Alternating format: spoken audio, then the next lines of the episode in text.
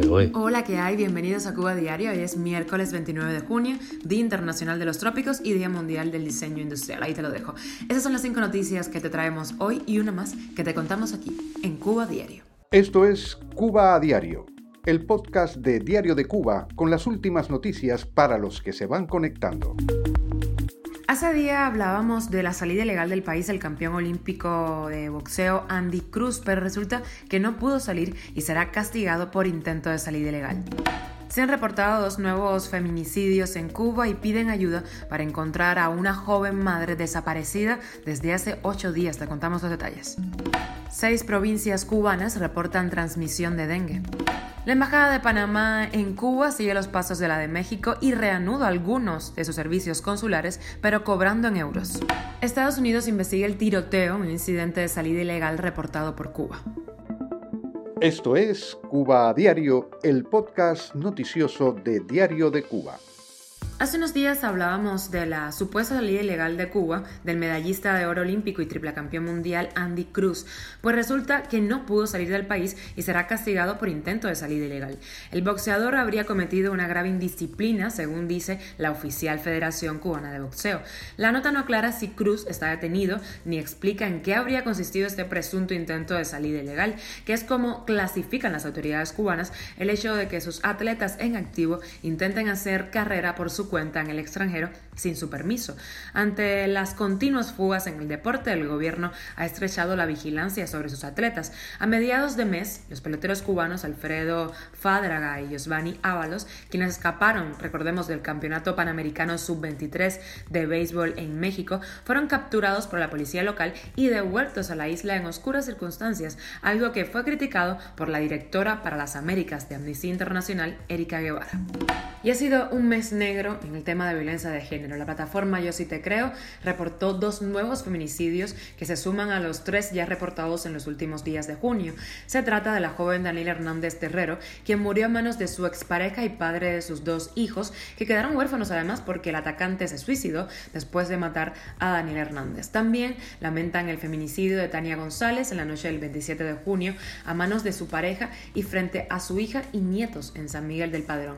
Por otra parte, y aquí apelamos a la ayuda ciudadana, en redes sociales está reportando la desaparición desde hace ya ocho días de una madre cubana de 25 años identificada con el nombre de Lenny. La usuaria Rachel López publicó en el grupo de Facebook Rebolico Santa Clara que la extraviada tiene dos hijos menores, uno de ellos de solo un año. Cualquier información se puede compartir al número 56657342, repito, 56657342. Cuba a diario. Y ojo con el dengue, el ministro de Salud Pública de Cuba, José Ángel Portal Miranda, encendió las alarmas tras comunicar que hay transmisión de dengue en seis provincias, 10 municipios y 17 áreas de salud del país.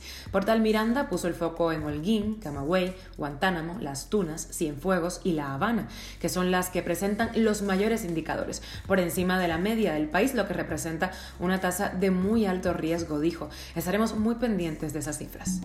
Y la Embajada de Panamá en Cuba sigue los pasos de la mexicana y reanuda algunos de sus servicios consulares, pero cobrando en euros. A partir del 29 de junio de hoy, solo quedarán reabiertos los servicios de legalización y autenticación y los solicitantes deben de pagar en euros y en efectivo además.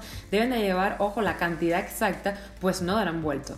Para los trámites de autenticación y legalización seguirá siendo obligatorio agendar una cita. Los que tenían su visita agendada ya durante los días de cancelación van a recibir un correo electrónico, atentos a eso, con la reprogramación. Según la nota de prensa, las citas de visado todavía no se reanudan y no ofrecieron una fecha para esto. Las citas para visado de turismo y tránsito son dos de las categorías más demandadas por los cubanos. Cuba a diario. Y el portal Cuba Debate informó ayer 28 de junio de intercambio de disparos registrados en días recientes entre guardacostas cubanos y tripulantes de lanchas rápidas provenientes de Estados Unidos, que dejaron un saldo de al menos un muerto que venían en esa lancha rápida y un herido de los agentes cubanos. El hecho de que la embarcación estuviera registrada en Estados Unidos está bajo investigación, dijo a Radio Televisión Martí la vocera del séptimo distrito de los guardacostas, Nicole Groll. Desde La Habana opinan que el embargo estadounidense es el principal causante de la actual crisis migratoria.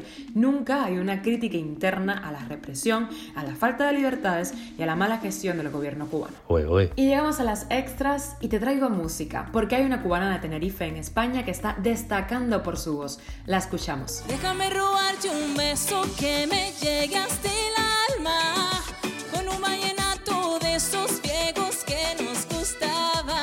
Ella se llama Amanda Machado Arbois, tiene 28 años, estudió música en Cuba y no se da por vencida. De hecho, ayer estuvo en una televisión local española presentándose como cantante.